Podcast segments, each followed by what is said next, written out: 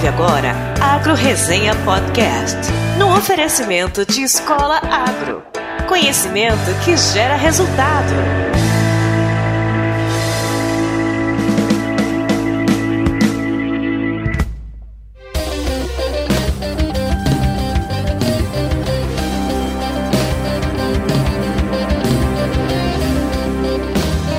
E aí, pessoa? Tudo bem com você? Estamos começando o episódio número 95 aqui do Agro Resenha com mais um Mitos e Verdades do Agronegócio. Cara, episódio 95. E quem tá aqui comigo nessa semana novamente aí é o nosso querido narigudinho Ângelo Zelame. Como é que você tá, ô gauchinho? E aí, pessoal, tudo certo? Prazer estar aqui, apesar do bullying é, de sempre do nosso amigo Paulo Ozaki, o Japa, que tem o nariz de batata. me denuncia, me denuncia. É, quem não conhece, olha nas redes sociais, é um nariz de batata. É. Tá ligado aquele desenho que tinha o. o, o que tem a o. batata. O, a, a, a, é, é, é, toda Como é vez que que, é eu o vejo nome? o Paulo. Pra você é senhor cabeça de batata. Do Buzz Lightyear, do Buzz Lightyear lá. É, do- exato, exato. É, o Tem as Paulo, é a batatas, cara do verdade. Paulo. É, vai pensar que não tem repertório também não, viu? É tu que é todo das piadinhas. né? É, é Mas, pessoal, um prazer muito grande estar no episódio 95, bom demais. Falta só 5, hein, Tchê? Pra 100, hein? Você viu, cara? Só 5, tá chegando lá. Chegando lá. Esse mitos e verdades que deu trabalho, Deu trabalho danado, cara. A gente quer, mas né, o pessoal ajudou. trazer a turma aí pra participar, vai dar o trabalho da porra, hein? Eu acho assim, esse episódio aí vão ter quatro mitos e verdades e tem uma inovação dentro desse processo, né? Pra quem não sabe aí, nesse último mês nós criamos o grupo no WhatsApp do Agro Resenha. Que tá bombando. Tá bombando, tá bombando. Lá nós já temos 150 pessoas do Brasil Ô, inteiro. Verdade, velho. 150, cara. Eu sabe, tá- a última vez que eu tinha visto tinha 100. É, cara, já estamos Que com, isso? já temos 150 pessoas do Brasil inteiro, gente de fora do Brasil também, né? Tem o pessoal do Olha aí. Paraguai lá. Então, é, tá sendo bem bacana. A discussão tá correndo solta lá. Tem muita coisa legal acontecendo lá, né? E a inovação gira em torno disso. Todos os mitos e verdades que vão ser trazidos aqui nesse episódio foram sugeridos por ouvintes dentro do nosso grupo. E, mais do que isso, como nós tivemos aí um monte de sugestão, nós fizemos uma votação, cara. E as quatro melhores foram escolhidas para estar aqui hoje. Não são qualquer mito. Não, nem São um pouco. mitos escolhidos e votados. E votados democraticamente, hein? Muito bom, muito bom. Mas, Tchê, antes da gente ir para esse episódio aqui, precisava, né, óbvio, agradecer também aos nossos padrinhos e madrinhas aqui do podcast. E eu quero fazer isso em nome do meu doutor Marcos Mamoro Fugio, que ele já era padrinho aqui do podcast, mas resolveu aí dar um upgrade, cara, se tornou um ouvinte capataz. Palmas pra ele! Ô, louco! Oh, verdade! Aí sim, hein? Você viu, cara? Ah, que é coisa Ó. boa, coisa boa. E aí, se você aí que estiver escutando esse podcast e também queira apoiar aqui o Agro Resenha, entra lá no nosso site, o www.agroresenha.com.br e conheça os nossos planos, que tem aí valores a partir de 5 reais por mês. Porra, tia, é baratinho, né, velho? Cara, é mais barato que a long neck na festa, né, cara? Bem Não mais vem barato. com essa. Dependendo, É e- e, dependendo de onde que é a festa, é muito barato. E é interessante falar também, né, Paulo, que é um trabalho, é o 95 episódio, né? E eu gostaria de, de falar um pouco que tem todo um trabalho por trás disso, né? Exato. Por exemplo, nesse momento nós estamos num sábado de manhã, que é gélido aqui na, em- Frio da na, na, na quente Cuiabá. É, então tem, tem um, um tempo, tem toda a, a- a edição, tem todo um custo. É que a gente sabe que você faz isso com muito grato, com muito amor, mas que tem custo, né? É isso aí. então, realmente, esse pessoal que é padrinho, que é madrinha, eles fazem, tem uma ajuda muito grande, né, Paulo? Para que o podcast continue. Então, parabéns e, e valeu aí ao Marcos que dá essa possibilidade de, de que siga em frente o, o Agro Resenha Podcast. Muito bom, muito bom. E também, cara, eu quero agradecer aos membros do nosso site, aos novos membros, cara. A gente teve bastante inscrição essa semana aí, que tem o Marcelo Francisco, o Anderson Brandão, o Luan Fernandes e o Said Bezerra da Silva. Valeu, turma! Sendo membro do Agro Resenha, todo o conteúdo do podcast chegará também por e-mail. Então, se você curte o Agro Resenha, se torne um membro e não deixe de indicar o podcast para aquele seu amigo ou amiga que vive na estrada, né, cara? Puxando aquele ferro na academia, faz aquela corridinha no fim de semana, né, cara? É sempre bom. O crescimento do podcast depende disso aí, né, Tchê? É verdade, cara. É interessante porque depois que tu entra dentro do mundo dos podcasts, é difícil passar um dia uma, uma semana sem chegar no meu, no meu zap um, um link de um podcast. Ô, oh, assiste esse episódio aqui, é massa, cara, legal pra caramba. Aí vem um outro amigo envia. E na verdade acaba sendo uma das principais fontes de, de informação, né? Sim, sim. E, e esse é muito bacana. Até ontem eu tava olhando que tu me mandou um link e eu não consegui olhar. Eu vi que era podcast, mas eu não consegui olhar. Eu tava ansioso para dar mais uma olhada lá no link que você me mandou sobre podcast. Então realmente é meio viciante e compartilhe com seus amigos, cara. Aquele, aquele podcast legal que você achou massa, pega e manda pros seus amigos, pros seus brothers, para compartilhar. Você está fazendo bem, né? Está entregando conhecimento para eles. É praticamente a mesma coisa aquele livro que você lê, que você gosta, né? E que você, pô, aquele é meu amigo, fulaninho, ciclaninho, seria muito legal se ele lesse também, né? Então o podcast é a mesma coisa e, é a forma da mídia crescer, né? De é conseguir entrar. Eu, eu, lembro a primeira vez que, eu não sei se foi você ou quem foi que me passou do Luciano Pires, né, o podcast dele, eu fiquei apavorado, né, cara, que, que, que coisa legal, né? e aí depois, depois que tu fez, assistiu o primeiro dele, não tem mais como você não, tem como é, não, atrás, não, não né, acompanhar, né? É isso aí. eu acho que o Agro Resenha é a mesma coisa. Então, ajudem, compartilhe com seus amigos que vocês vão fazer uma coisa muito boa, tanto para o Agro Resenha quanto para eles. E se você não sabe como fazer isso, para acessar o podcast, basta acessar o iTunes, Spotify, SoundCloud ou baixar qualquer agregador de podcast no seu celular. E caso você queira interagir com a gente aqui, cara, escreva para contato@agroresenha.com.br, mande uma mensagem nas nossas redes sociais ou entre no nosso grupo do WhatsApp, como eu já falei. Lá você pode conhecer todos os ouvintes do podcast também. Todos não, né? Uma parte deles. o link aí de acesso tá na descrição do episódio. Muito bem? E, e agora... pra finalizar... É, Ah, tá esperto. Tá esperto, hein, velho? É... Nós, da Escola Agro, né, estamos oferecendo, como sempre, 10% de desconto em qualquer curso online para os ouvintes do Agro Resenha. Basta entrar no site www.escolaagro.com.br, clicar em cursos para você escolhe o curso que você quiser. Aí a gente tem o curso de agricultura, onde a gente fala sobre toda a parte é, de, de, gestão, é, de fluxo de caixa de uma propriedade, de soja, de milho, de boi, de algodão. É, tem a, a, parte da pecuária, que aí tem o boi, tem o leite, tem a logística. Cara, você quer entender um pouco da logística do, do, do Brasil, você vai ter informação lá. E tem a parte de mercado, o cara que quer saber como é que faz nesse mercado louco aí, né? Como é que faz é. para se proteger, fazer head também tem um curso específico para você. E usando o código promocional AgroResenha, você adquire ele com 10% de desconto. Muito bom, muito bom. Algumas vantagens aí de ser ouvinte do AgroResenha, né? Exatamente. Bom, então, pessoal, vamos agora para mais um mitos e verdades do agronegócio. Firma o golpe aí que nós já já estamos de volta, hein? Bom, pessoal, então vamos começar aqui com os nossos quatro mitos e verdades selecionados para essa semana, que são um presente dos nossos ouvintes pra gente, né? Então vamos começar aqui com Caio Sartori. Ele é estudante do cursinho pré-vestibular, cara. Ele já tá ó, escutando o nosso podcast ligado. ligado. Tem 19 anos e é de Rio Claro, em São Paulo. É um bebê? É, um bebezinho. Ele. Ele mandou pra gente assim, ó. Fica bem feliz com isso. Não, mas é um bebê no bom sentido, né, cara? Não, não, é sacanagem. Foi mal aí, Caio.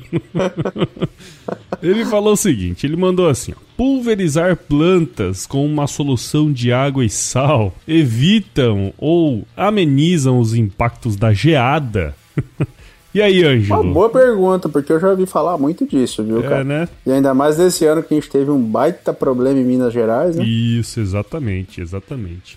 Então, é, nas minhas pesquisas aqui, eu concluí que esse é um mito.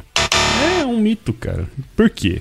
Vamos, vamos para a parte mais técnica. Aliás, os quatro desse, desse, desse, desse episódio aqui estão bem técnicos, né, velho? Teve que a gente fazer Bem a gente. Sair aí da nossa zona de conforto, né? Sair do carpete. Mas Tivemos que enfim. sujar a botina. É, tivemos que sujar a botina um pouquinho. Mas assim, ó, quando ele falou essa solução de água com sal, eu lembrei de uma, de uma passagem, cara, quando eu estudava agronomia lá na escola. Tinha uma disciplina, cara, que chamava Introdução à Engenharia Agronômica. E nessa, nessa disciplina era. Cada um dos alunos recebia um canteiro, né, para plantar alguma espécie de uma- alguma cultura com interesse econômico. E aí tinha um monte de gente, cara, que não fazia porra nenhuma, né? E aí perto lá da avaliação final, essa turma aí na muqueada ia até os canteiros e jogava sal pra acabar com o trabalho de quem tinha feito, tá ligado? Porra. Sacanagem, É cara. Então assim, ó, só, só uma diquinha, não joga sal nas plantas. Não joga sal no solo, porque isso não é legal, tá? Sacanagem.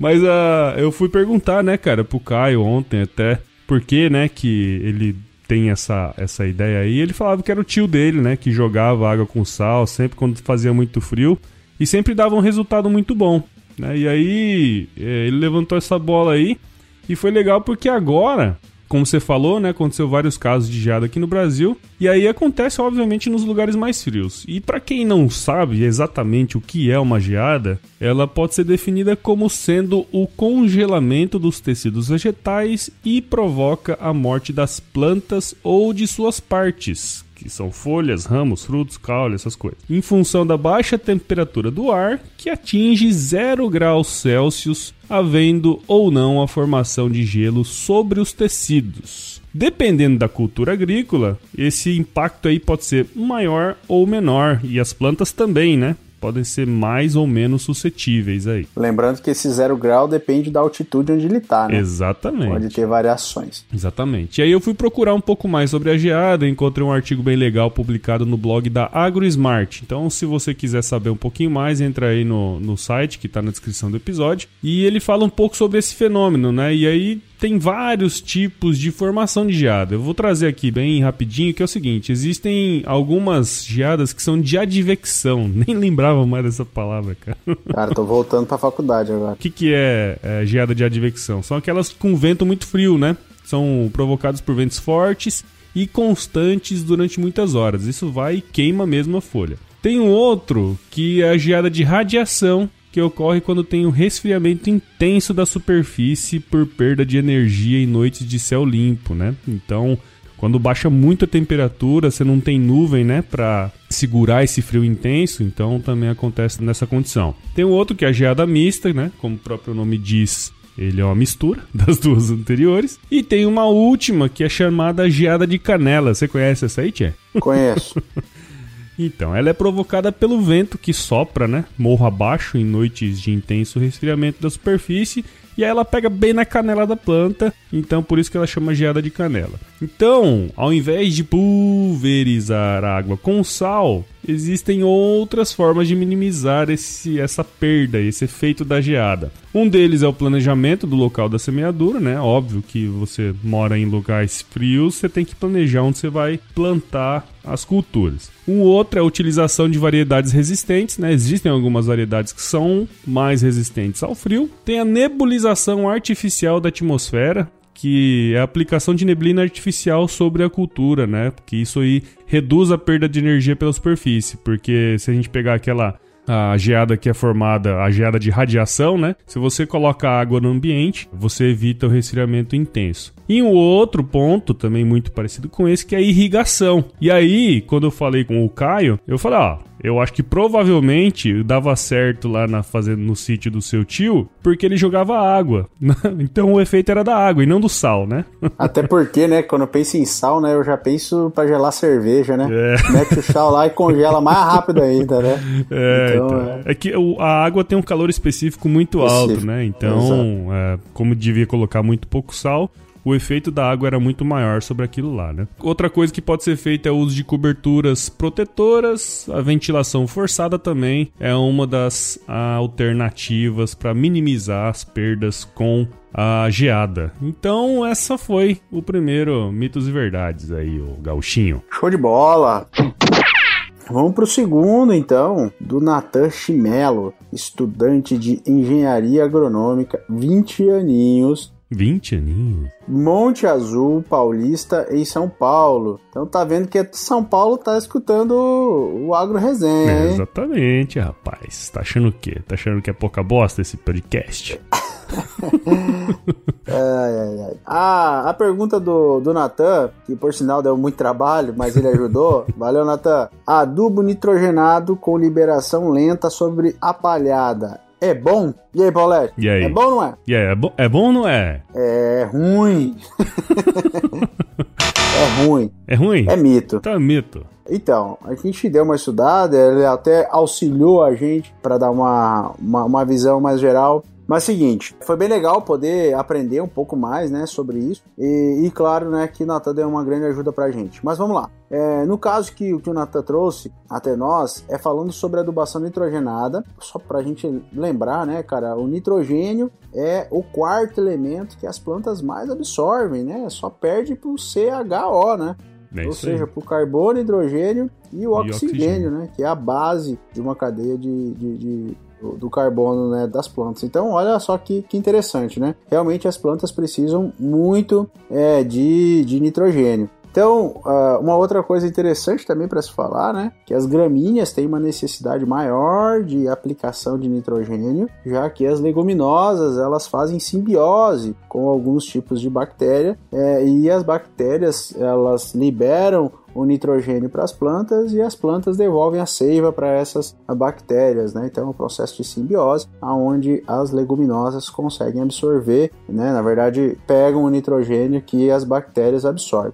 É, e já as gramíneas, né? Eles também fazem simbiose com fungos, enfim, só que em menor quantidade, então tem uma necessidade muito grande de nitrogênio. É, o nitrogênio, né? É, no seu estado normal, ele é gasoso, né? É um dos gases aí da nossa nossa atmosfera é, e ele passa por um processo para poder ficar sólido, né? E assim para poder ser aplicado. Então, por isso, ele tem uma grande volatilidade. Então, ele deve ser sempre aplicado com umidade, pois desta forma a volatilidade é menor e ele consegue adentrar o solo. Então, né, no caso é, deste produto com liberação lenta, a volatilidade de nitrogênio ela é diminuída né? E isso faz com que as perdas sejam menores. Porém, porém, sempre tem um mas. Se a sua aplicação for sobre a palhada, mesmo sendo de liberação lenta, ele pode ter perdas, né? Então é importante, é, se for aplicado por cobertura, né, que seja próximo ao momento em que vai chover ou que o solo esteja bastante úmido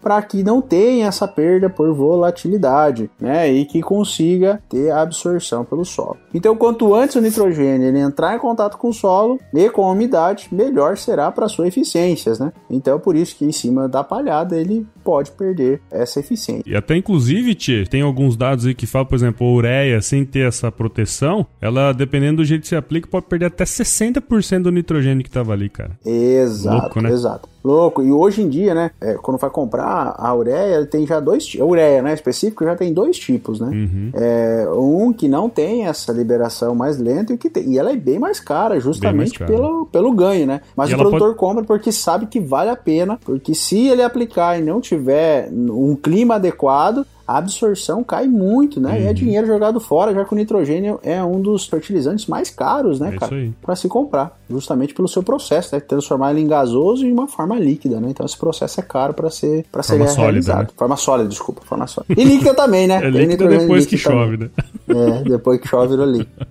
É, é legal, cara, que eu tava. Eu liguei pro, pro meu pai essa semana. Eu liguei para ele, pedi, aí, pai, tudo bem aí? Ele disse assim: não, tá tudo certo. Aí ele falou assim: bah, tô, tô meio preocupado, porque acabei de, de terminar de semear ureia no trigo e não sei se vai chover. A previsão diz que ia chover e tal. E ele tava bem preocupado, né? Uhum. Justamente por causa disso, né? Porque ele semeou, semeou ureia e precisava chover para que ela fosse absorvida, né? Isso no trigo. É, mas aí no outro dia eu liguei para ele, ele tava felizão em casa, tomando chimarrão, comendo pinhão e batata, que ele gosta muito. e ele disse assim: tô contente, choveu 30 ou 60 milímetros, não lembro. Foi uma Bom chuva bem demais. calma. Então conseguiu percolar no solo o nitrogênio e ele teve uma volatilidade menor e uma absorção boa. Esperamos que tenhamos uma boa safra de trigo no Rio Grande do Sul, inclusive pro meu pai que acabou de semear o adubo, a ureia agora. Olha só. Se Deus E quiser, tem na né, descrição cara? do. da- vai ter na descrição aí alguns, alguns artiguinhos lá falando da Embrapa sobre a eficiência da adubação nitrogenada nas pastagens, enfim. E Legal. das questões de condições climáticas também. Muito bom, E cara. obrigado, Natan. Foi legal. Eu, pra, pra voltar aí e, e estudar um pouquinho mais sobre isso, foi muito bacana. Valeu. É isso aí, valeu, Natan.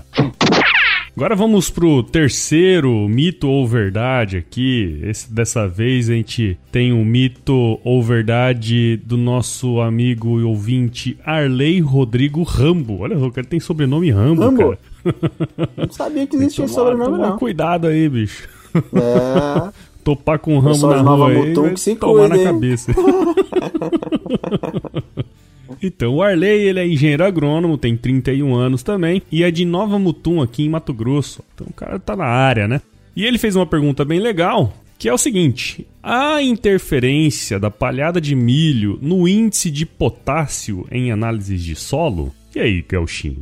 Verdade ou mito? Cara, tem que ser verdade, né? Porque a palhada, potássio, Você tudo a viu? ver, né? Tudo a ver, né? Tudo a ver, tudo a ver. Muito Se bem. passou pela agronomia, nego tem que. Tem que, ter, tem que saber. Cara, eu vou falar pra você, velho. Essa- Esse, esse mitos e verdade talvez se- seja o mito e verdade mais técnico que nós já tivemos, né, cara? Já falamos isso mais de três vezes aqui. E voltado pra adubação, viu? É, Eu não muito. sei se o pessoal tava todo mundo bem animado aí por causa do congresso de. É verdade. Que o Congresso De ciência Brasileiro, do solo, né? De Ciência dos Solos, que teve essa semana, mas o pessoal tava querendo saber sobre a adubação, viu? Interessante, eu não tinha percebido isso. Verdade, verdade. Ou tá no final do semestre, a turma quer passar em adubos e adubação, né? Também pode ser. Também pode- ai. Então, assim, eu, eu, fui, eu fui falar com o próprio Arley, né, pra entender um pouquinho melhor o que, que ele tava sugerindo. Não, né? só um detalhe, né? Ah. O pessoal tá metendo os mitos e verdades e nós estamos metendo de volta pra eles, É né? lógico, filho. Vou trabalhar Vamos ajudar a sozinho. gente a responder isso aqui. Vou trabalhar sozinho agora, nem fudendo. É, Mas vamos lá aos porquês, né? Então, pra chegar nessa conclusão aí, eu pensei em duas respostas. E aí, Tchê, se você achar que eu tiver errado, você fala. E se o ouvinte que tá escutando aí achar que tiver errado, também pode me mandar um e-mail aí depois pra corrigir. Ou entra no grupo e mete pau em nós lá. Exatamente. Também tem essa oportunidade aí. Na verdade, no Paulo, né? É, eu não gosto de tomar pau, não. É, deixa aí pra você. Seguinte, Vai. a palhada do milho, na minha opinião aqui, de acordo com as minhas pesquisas, ela pode interferir no índice de potássio na análise de solo de duas formas. A primeira, em função de uma amostragem feita de forma errada, uma amostragem de solo feita de forma errada, e a segunda através da ciclagem de nutrientes, especialmente né, o potássio. E aí eu vou explicar aqui cada um desses. Né? No primeiro caso aí, no primeiro exemplo, né, para quem fez agronomia, lá nas primeiras aulas de solos, né, eles ensinam a gente como fazer uma boa amostragem. E aí você pega os manuais, até deixei um, um manual da Embrapa aí no, no link do episódio. Eles recomendam que você colete várias subamostras, tô lendo aqui mesmo, ó, várias subamostras, percorrendo toda a área escolhida em zigue-zague em uma gleba homogênea, né? Então, em cada um desses pontos é necessário retirar os detritos e restos de cultura, evitar pontos próximos a cupins, formigueiros, casas, estradas, currais, estrume de animais, depósito de adubo calcário ou manchas de solo. Então isso aqui é uma recomendação de como fazer uma boa amostragem de solo. Então por que, que é necessário evitar tudo isso? Porque se a gente não levar isso em consideração, meu amigo, haverá interferência. E com uma análise de solo errada, o que, que vai acontecer, Gauchinho? Vai ter aplicação errada também. É óbvio, né, cara? É igual a gente fazer uma coleta de sangue que precisa de um jejum de 12 horas. E uma hora antes de você ir fazer a coleta de sangue, você vai lá e come um pão ou toma uma cerveja, né, cara? Vai dar merda.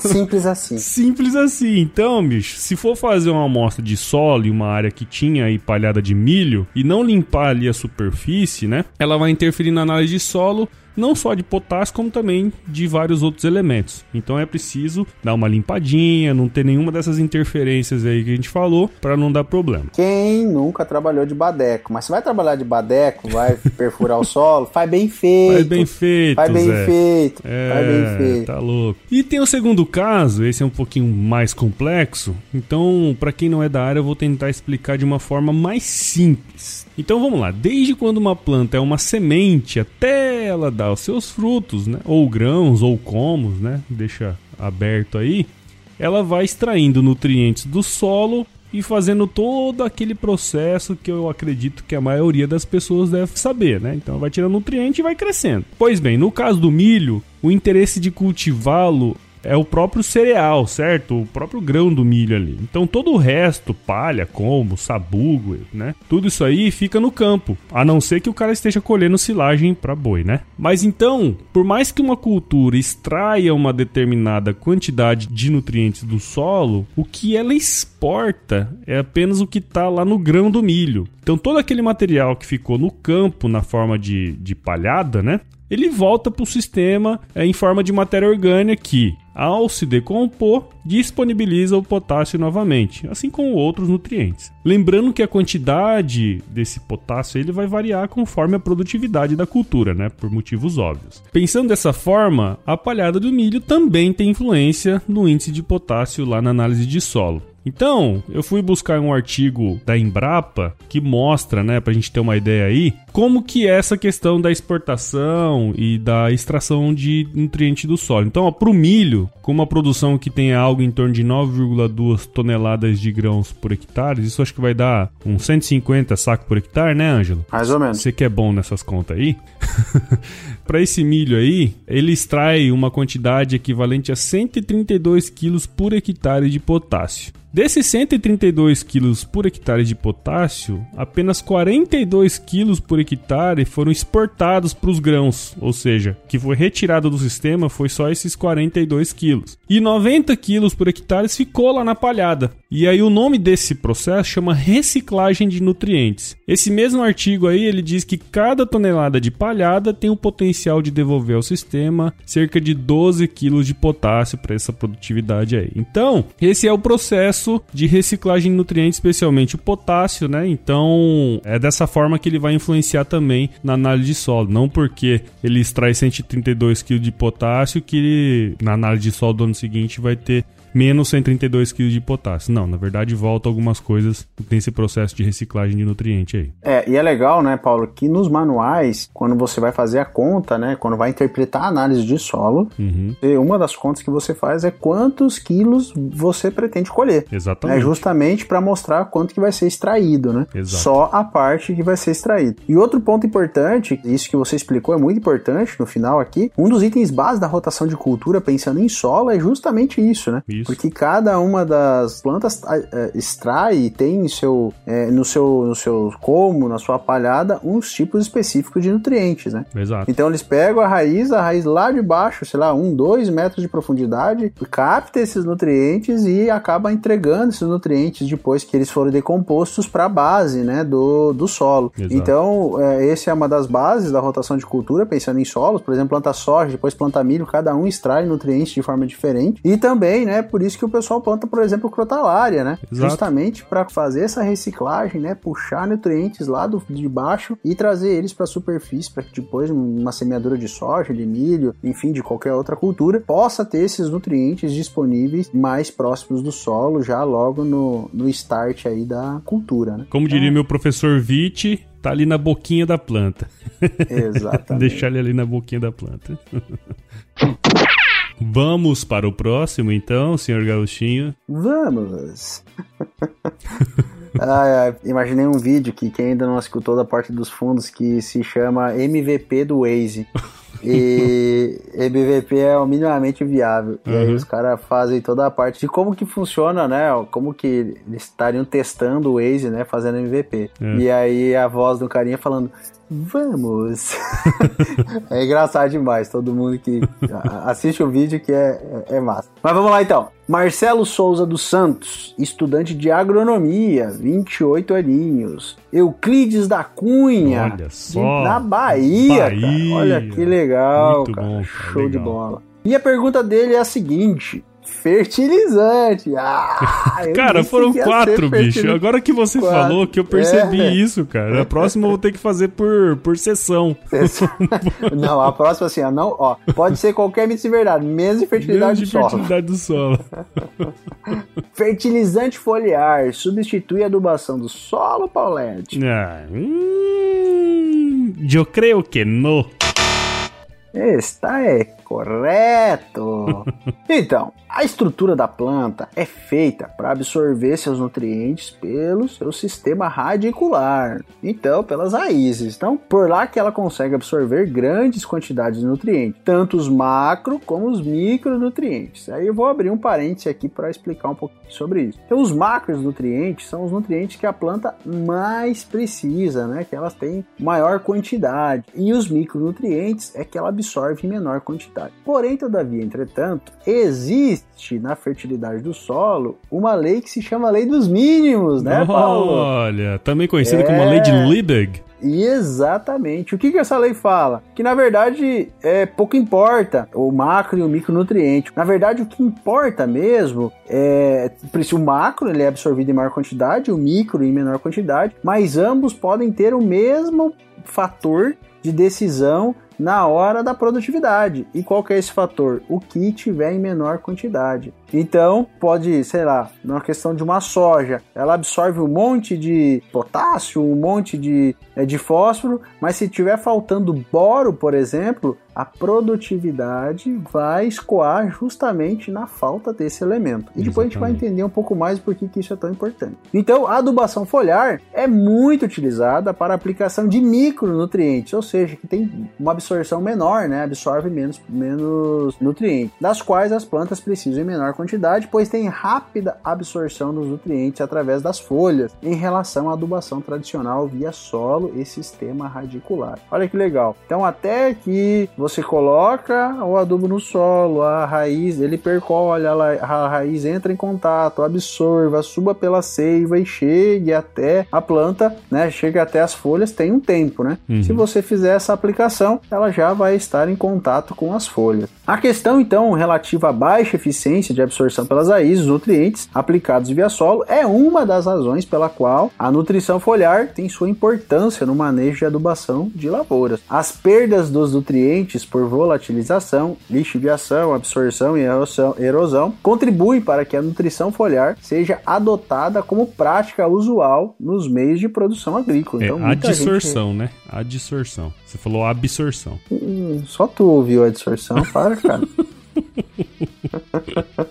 Não, não precisa parar, não. Pode continuar. Só queria falar É. essa. Vai estar gravado mesmo, né? Tá gravado mesmo?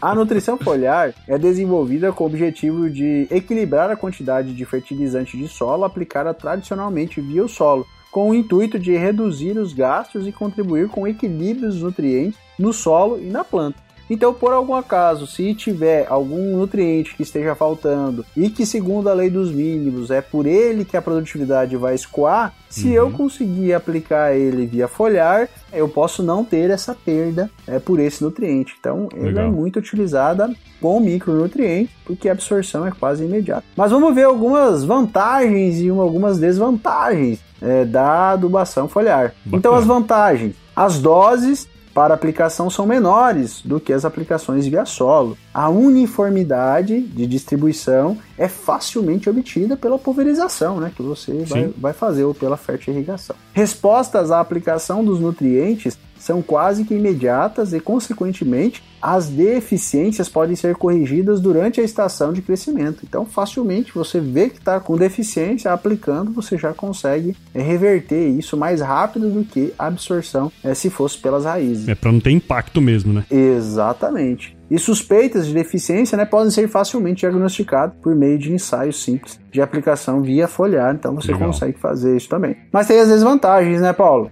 Claro, como tudo na vida, né? Exato. A demanda de nutrientes é, é geralmente né, alta quando as plantas são pequenas e as áreas foliares é insuficiente para absorção foliar. Então, na parte de, de quando ela está começando, crescendo, né, ela precisa da absorção radicular. Não tem como, porque ela- a, a folha não consegue absorver tudo. A idade da folha também é uma desvantagem. Se ela for muito velha, a absorção diminui e aí você tem uma absorção menor. Pode ser muito tarde, né, para corrigir as deficiências e ainda obter produção máxima. Então, quando você vê, por mais que você aplique e já vai ter resultado, o problema já pode ter acontecido. Então, correção do solo é muito importante. Até porque quando o sintoma já tá ali avançado, né? Já teve algum problema, né? Já teve algum probleminha. E depende, das, da- depende do momento em que a planta tá, pode ser crucial já, né? Uhum. Com alta concentração salina, pode ocorrer queima das folhas. Então a gente sabe que tem alguns fertilizantes que tem, né, que são salinos, né? Uhum. E isso pode fazer a queima da, da planta, né? E o custo de aplicação extra pode ser necessário em função da necessidade de mais uma aplicação no ciclo da planta, né? Então, além de, de, de você ter que aplicar, que é um custo, né? Você pode ter que aplicar mais de uma vez, se caso for necessário e se a, a necessidade desse nutriente for muito alta. Claro. É isso aí. Aí tem os links aí para vocês estudarem um pouco mais, saberem, mas a, fertiliz- a fertilização é, foliar, ela é muito utilizada, né, mas ela não substitui de forma alguma a adubação no solo. é, o sistema radicular é aonde a planta absorve a maior quantidade dos seus nutrientes, principalmente os macronutrientes, né? Os micronutrientes, se tiver alguma deficiência, pode ser aplicado, mas mesmo assim há essa necessidade de se ter um solo bem completo, né? Muito bom, muito bom. Eu fiz uma pesquisa boa aí, hein, cara? Deu uma suada, Ah, tem não? que dar meus pulos, hein? Tem que dar meus pulos. Ah, até suou pra pesquisar, gurizão.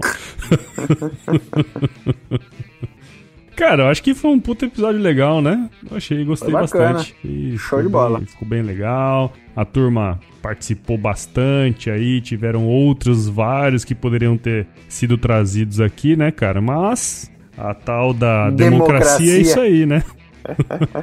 a maioria escolheu adubos e adubação, aí essa parte de fertilidade do solo. Foi bem legal, gostei. Foi- Deu pra voltar bastante aí pras aulas, né, de antigamente aí. Foi bom demais. Então, cara, eu acho que vamos ficando por aqui, né? É isso aí. E se chover? E se chover, aqui não vai, mas se chover, não precisa molhar a horta, não. Não precisa, vai. Cara,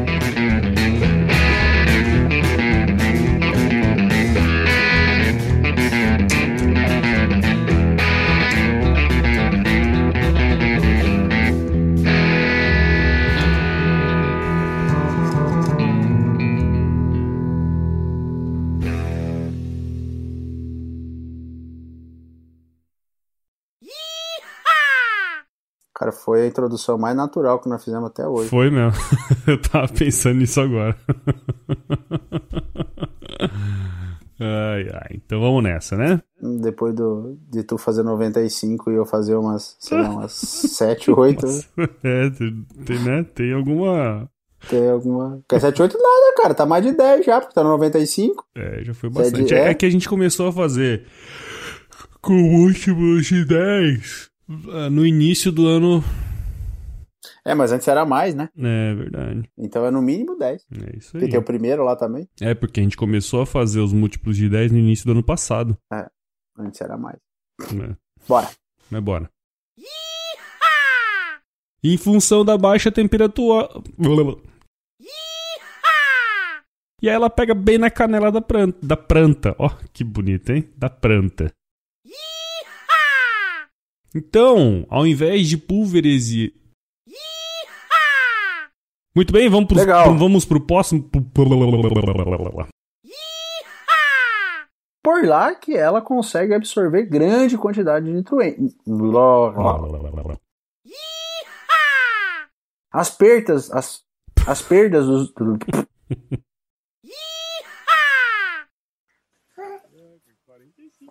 Olha quem chegou exatamente na hora de finalizar o episódio. Ê! Diz oi pro tio Paulo Feio. Ó, pode falar agora que ela tá. Fala Oi, Sofia. Fala com o tio Paulo. Se grudou no meu pescoço aqui. Oi, Sofia, bom dia! Dá bom dia, tio Paulo. Dá bom dia, Golia. Bom dia! Bom dia! Bom dia! O sol já nasceu lá na fazendinha. Acorda o bezerro e a vaquinha. Tá vendo? Bicha cocoricô, dona galinha. Ah, show de manhã cedo, hein, Sofia? É. Você tá chique. Tu tá sabendo tudo também já, né? eu sou fuçado, né, velho? Você você me conhece, né? Foi massa, cara. Vai comigo mesmo. Foi Ficou bom, massa. cara. Gostei. Mais um produto com a edição do Senhor A.